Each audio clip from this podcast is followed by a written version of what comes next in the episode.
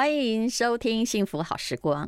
这个人我不告诉你他是谁，但你应该认识他。我先请他朗诵他的书，叫做《我的心理学》里面的一首热情之诗。那你可能就可以大概两句可以猜出他是谁。来，嗯，热情轻柔的移动，拥抱颤动的虚空，不去掌控。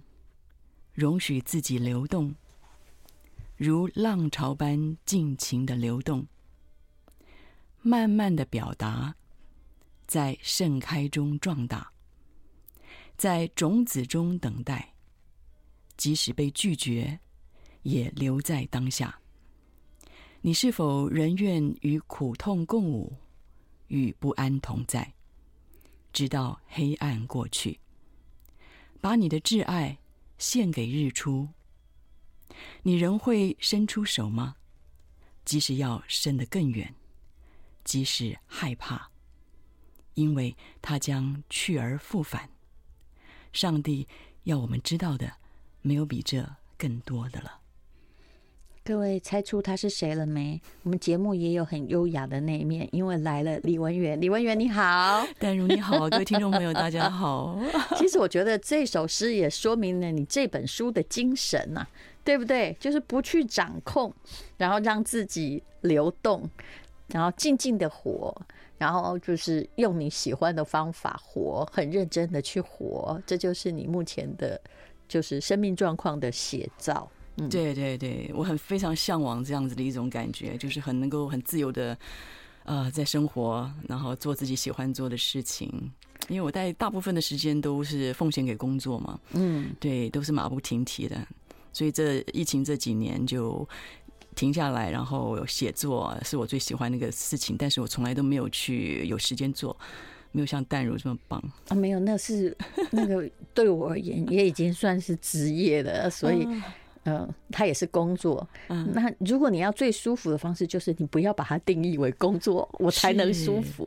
Work and play 就是边工作边玩。是你到这个境界啊？不，你也到这个境界啊？像我现在做什么，或者我做 podcast 或者什么东西，我其实都不要告诉我在工作。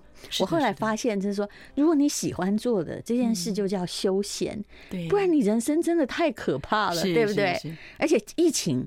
其实给人很好的反省。我后来也觉得说，这应该是生命中，虽然我不能出去，刚刚还在讲那个欧洲旅行啊，也一直也在规划。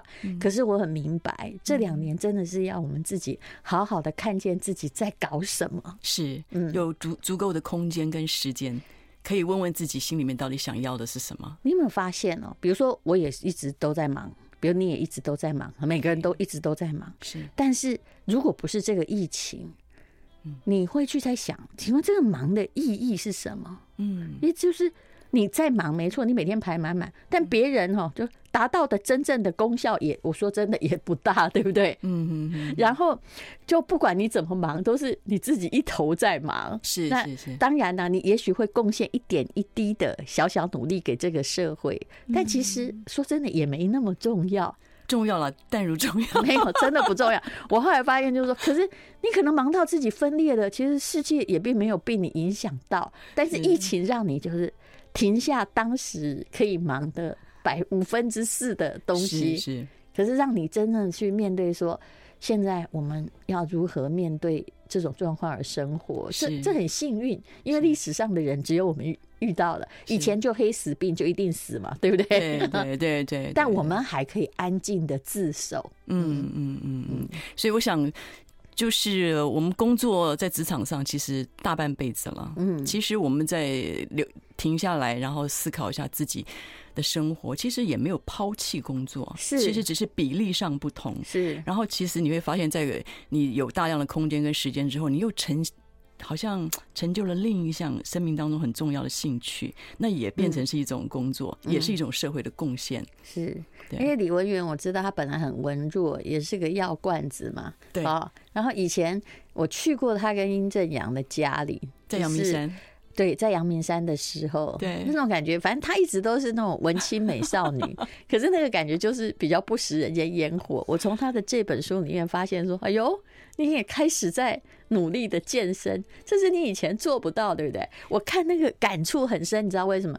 因为那种体育白痴生的生涯，我是度过的，一辈子没有跑过大队接力，因为大家都不要你。是啊，是啊，就是一听到跑操场，我简直觉得太昏了，整个人觉得那个体育课，我觉得真的太太太惨了。嗯，我都不愿意跑跑操场，我觉得没办法。可是你后来哈，就是有了自己在慢慢练习你的身体，跟你的身体对话，还有锻炼一些的时候，你再回过头去看，说奇怪，我以前真不该那么差。是是，因为我小时候身体比较不好，所以就会有一个好像。咒语一样的，呃，我爸一直跟我讲，这小孩子很难养，一直生病，所以我就觉得说我的身体被灌输我要生病。我有个信念，有个负面的信念，说我觉得我身体是不行的。可是其实这只是一个心理的一种好像牢笼一样。可是其实经过什么事情都经过锻炼开发，其实他都可以嗯走上一个很健康的状态。这个启发是什么时候？其实疫情前就开始了，对不对？其实十几年了，我爸爸往生的时候，其实我就有很大的感触。嗯，因为我就觉得我爸爸他退休之后就一直不断的在运动，嗯，运动。然后呃，我就发现说，其实运呃退休之后的这个运动很重要，对，尤其是对于老年人。嗯，我爸爸是他在走之前，嗯，走的走的那天早上，他都还在打羽毛球。所以这是人生很幸福的状况。对，我就觉得运动带给呃我们已经是中年老年的这个要准备老年，所以我就觉得说。哇，运动对于我们后半生太重要了。你们觉得你爸爸就跟这个刘奇伟，还是还有英国女皇一样？对，其实他们后来就是。我只是老了，我离开这世界，那这种离开就没有那么的，就是你会觉得啊，他功德圆满，是，而不是说啊，就是悲伤固然悲伤，但是不是觉得说啊，我们老井一定要凄凉。他们证明了他们没有这样，是他们就完全没有那种慢性病的卧床的常年的经验，对，就突然衰弱，哈哈就走了。对，所以我想我们像淡如你也跑马拉松，哇，我看你记得你以前也打网球，对不对？哦，网球打得很差，嗯，我觉得也太有毅力了。那我现在就是打羽毛球，所以我就是一步一步的锻炼起来。锻炼，我我也是一步一步，像马拉松，其实这是一件马拉松是一件很无聊的事情，说真的。但是有人喜欢那种无聊，比如说我，我就跑完马拉松，我的脑袋就会文思泉涌，真的是因为那时候你只能跟自己对话，嗯，这是一件人生很美好的事。I like 欢迎收听《幸福好时光》。我们今天请到的是李文源，他在张老师文化出版社出了《我的心理学》，我们就来谈谈人生吧。我觉得你爸爸真的挺有趣的啊！你的家庭五个小孩，我觉得好棒哦。嗯，现在想来觉得好棒，也就是每个人都有不同的风貌可以呈现。那再加上蛮开明的父母，你说你爸爸因为觉得你很难养。然后有一天呢，就带你到医院里面去打针了。结果找了半天找不到血管，对对不对？对。然后呢？然后我爸就把那个护士骂了一顿。因为我爸是军人嘛。嗯。然后他看了我这么瘦弱的小朋友，然后我就一直，我就一直在发抖，因为他找那个血管一直找不到，一直戳我的那个血管。嗯。其实我是很害怕的。后来我爸就很生气，我爸就说他说不要再验血了。嗯。然后我爸就就就说就带我去看电影。这蛮潇洒的，我好欣赏哦。然后我爸又带我去看《八百壮士》，我就还记得那个 那个那个电影的名字。然后我就在那边吃着那个爆米花，然后喝着汽水，吹着冷气，我简直觉得太棒了！我太爱我爸爸了，我爸就是我的拯救者。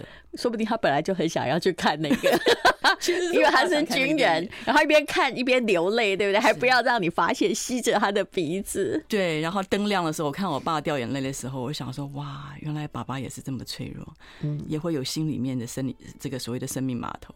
嗯嗯，没有，其实那个他本来想，那也可能是他的归路，你知道吗？嗯，就如果时代的那个大手一不小心调错了方向，那就是他的路。嗯、我爸常讲说，他就在当兵的时候，他那个耳朵旁边那个子弹就是咻咻咻在他耳朵就旁边的。他说他这个命真的是就是捡回来的，所以他很珍惜呀。他到最后还是一直努力的在运动。你下了这个结论真好，嗯，就是从苦难中走过的生命，嗯，他会特别特别珍惜他现在所拥有的所有的一切。你有没有发现，我们在疫情之后比较少埋怨工作？或好累，又要去上班，是因为我们我听到旁边很多人说，我，还好，我终于可以来上班，有没有？好高兴能够去办公室，对对，终于可以进餐厅里面去吃饭，对，这些都是。之前你一直享有，但是你并不觉得怎么样的事情。但如你知道，我出这本书，我觉得最高兴的一件事情，就是能够到广播电台，还有去看很多很多的老朋友，而且是面对面的，是我特别开心。我大概跟李文源也有二十年不见，你看，所以我后来觉得，就就时光就这样忽悠而过。你到底干了什么？也没干什么，啊自己搞那么忙，或者是其实忙也许或累哦，都是我们自我想吹嘘自己的。的伟大 所创造出来的字眼，就是我们这个行业其实蛮特别的。就是我看淡如，我就觉得好像是上礼拜你才到过我们家而已。你聊一聊之后，就觉得我们俩还是好亲近。就二十年就过了嘛，对不对？对对。但是人亲近跟常常见面没有关系。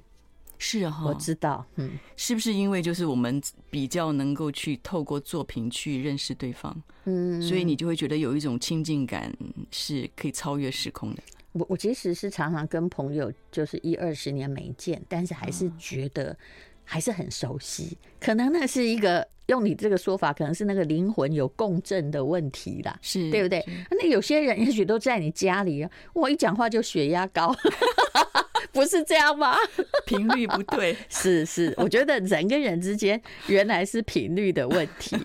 你在这本书里面有讲到你大哥，你大哥现在在在做什么？我觉得他太可爱，你也太可爱了，我我好喜欢这个故事。我大哥在做一些呃美术馆的一些策展活动，哦，所以都是文青哎哈。啊，对对对，他比我更文青。嗯，他叫什么名字啊？可以说呗。李定一啊，一定的。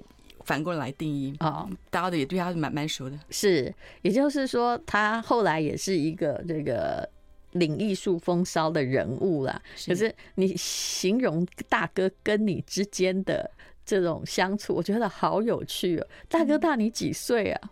大哥四十七年次的，我五三年次的，所以大概差了也没太多。对对对，可是他的世界从小就不太一样。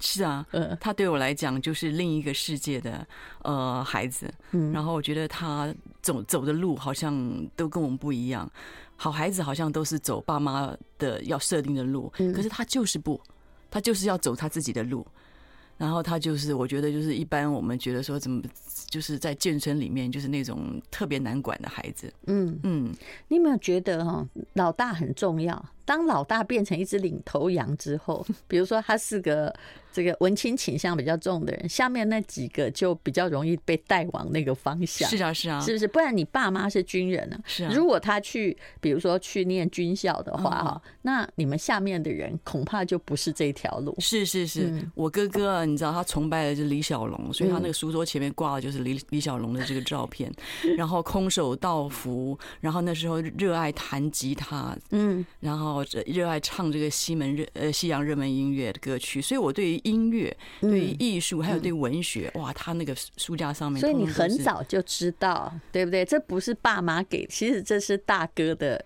就是大哥影响，对对对，因为就就算他在放黑胶唱片，你也会偶尔有听到，而且家里的第一个黑胶唱盘恐怕是要有始作俑者去买才行。哥哥对我的影响其实是属于这种呃呃，就是兴趣这个部分，但我爸妈对我的影响是品格的部分，嗯，就是品格对我来讲，对我爸妈来讲很重要，嗯，那是家教的问题，家教，对对对。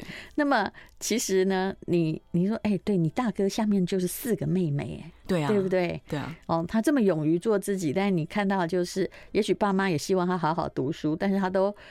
活动满满，在那个时代真不容易。是啊，那个时代连跳舞都算违法的行为。对，他穿喇叭裤啊，什么抽烟呐、啊，交女朋友啊什么的，就样样都来。我想到太棒了，怎么会这么的这个？我就是一个人，而且是没人教，他就自己发展成这样。对对，然后他的朋友每一个都好帅啊、哦，真的。对对对，嗯，对，这是重点。所以。但是爸爸跟哥哥就常常吵架，因为他不是长成爸爸期望那个样子。是是是，就我哥很叛逆，然后我我哥我爸就是望子成龙，就觉得他应该要走他设定的那一条路。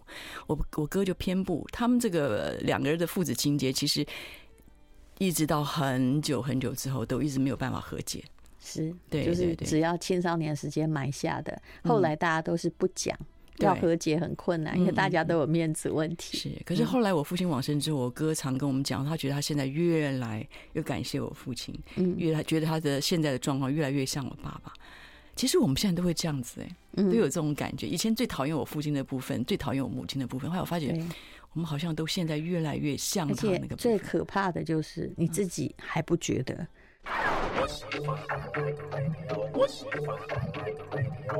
幸福好时光，我的心理学，这是李文源的新书。来，我们来讲那个可爱的故事吧。啊，就是爸爸跟哥哥火爆大吵之后，对啊，就是我哥哥有一次跟我爸火爆大吵一架这样子，然后我我其实是很胆小的，我就记得我就吓得你知道躲在那个床铺里面，然后都不敢出来，然后你知道我哥哥气到就要离家出走。嗯然后我就看我哥哥就真的要收拾行李，然后准备出去的时候，我觉得我我哥哥好可怜，我觉得他可能就不回来了。嗯，我就从我的那个枕头底下，嗯，拿出我的压岁钱，嗯，然后就把我哥哥叫住，说哥，这给你，嗯。然后就打把希望他能够当盘缠，我就怕他出门的时候 没有钱。然后我哥哥那个杀气腾腾的那个眼神，你知道吗？瞬间变得很温柔。他就摸着我的，我摸摸我的头说谢谢。然后你知道吗？转身你知道吗？咻一个就就走出我们家那个红色大门，然后就留下我很胆小。然后我爸爸气的你知道，坐在那个客厅那里猛抽烟。可是你有没有觉得这一幕好适合电影哦？对不对？在拍什么眷村记事之类的？我觉得这是。一幕很好的情节，而且也很让人感动。大家很想知道说，后来这两个人又怎么了？其实家人之间没有怎么，就是不管怎么样哦，就是心里就算不和解，表面也得和解。是是是是是。好，那么呢，你还有一个二姐，现在还跟你住在一起，对不对？对，我们在不不同社区，大概三分钟就可以车程就到了。所以二姐以前就是常常救你的人，可是其实二姐也没大你几岁啊。对，二姐只有大我两岁，但是她是我这一生最亲近而且最信靠的家人。嗯，只要我从小到大没事有事，嗯，都会找她。嗯，对，我记得那时候我上学，我那时候身体很弱，我追个公车我都会昏倒。这个妹妹好麻烦，很麻烦，所以我。二姐，她小时候其实也应该觉得说耐安呢。我二姐也很瘦啊，嗯，然后她那时候看到我摔倒然后昏倒的时候，你知道吗？她都紧张的要死，因为他根本背不动我，嗯，所以他从小就在这样的气氛阴影之下，但是他对我都是不离不弃。我还以为他从小要练举重，她男朋友我都很熟，因为他只要有任何的好事，他都会把我们两个妹妹带在身边，他是那种会一直照顾。嗯，照顾妹妹的母爱十足的人，对对对，所以他现在都还跟我一起打打羽毛球啊，每天见面，然后一起打羽毛球，他还这个帮我出这个教练钱、场地钱，还有啊，反正他就是一直照顾我，就是。这姐姐真好，而且听起来是个富翁。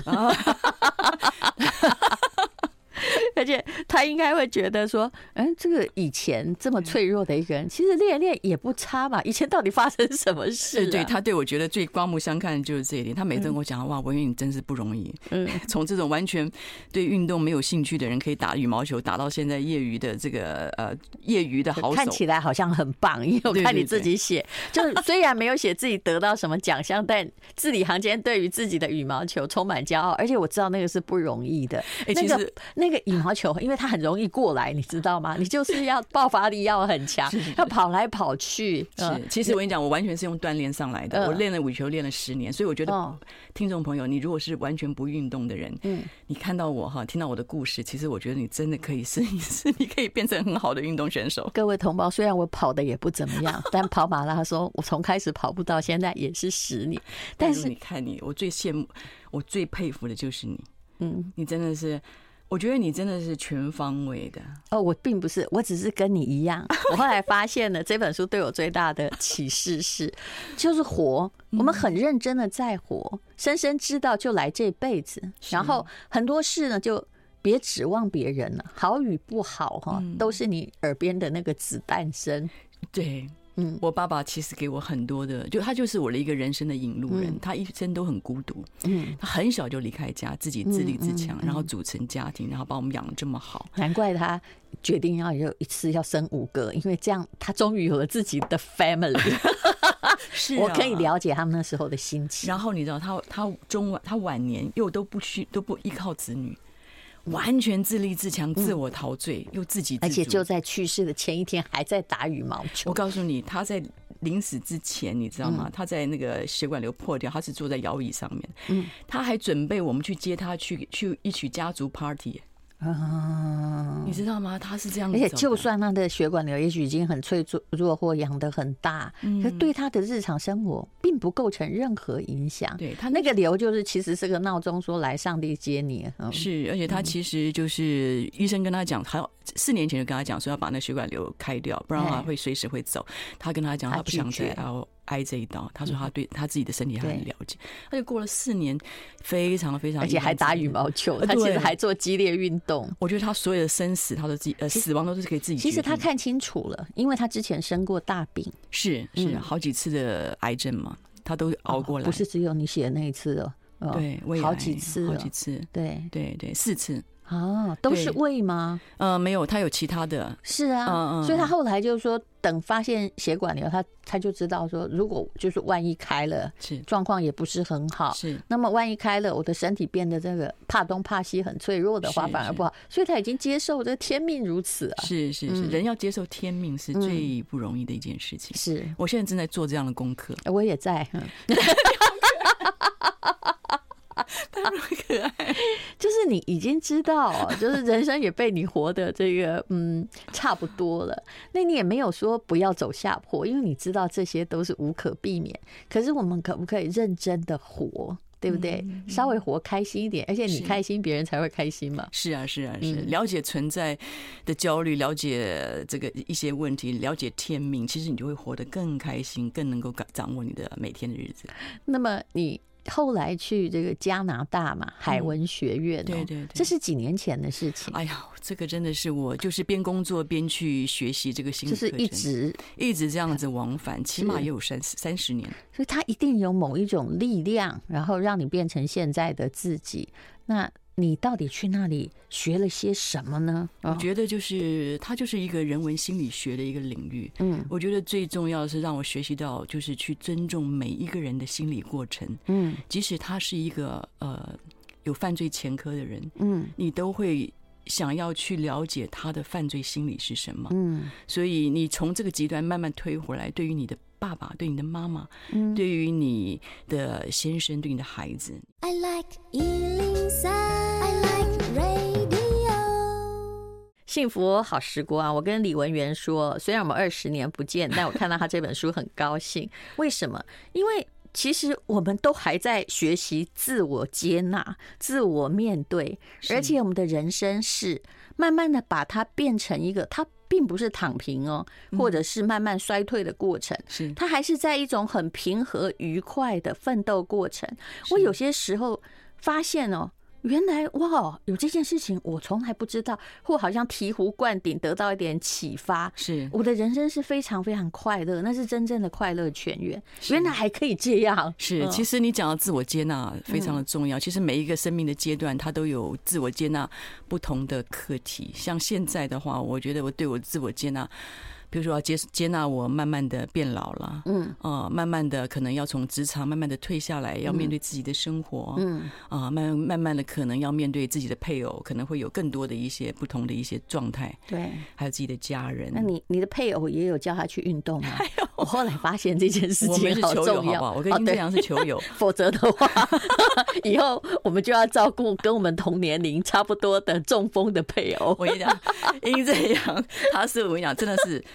他是最好的同学，嗯，他真的是，他以前我念书的时候，他也跟我陪着我去念书，嗯，然后我去哪里，他就是一个一派正直的那种人，哎 呀，他真的是很好，他最最最喜欢的就是做你的同学，然后我去打球，他也跟着去打球，但是我们。不是打同一个球场，对，所以我们都是各自打各自的球场。然后回家之后，嗯，然后再再分享心得，嗯，我们就是一辈子的同学。我觉得做同学蛮好的。对，我这目前为止看到，你真是我同年龄中婚姻维持的最好的一个人。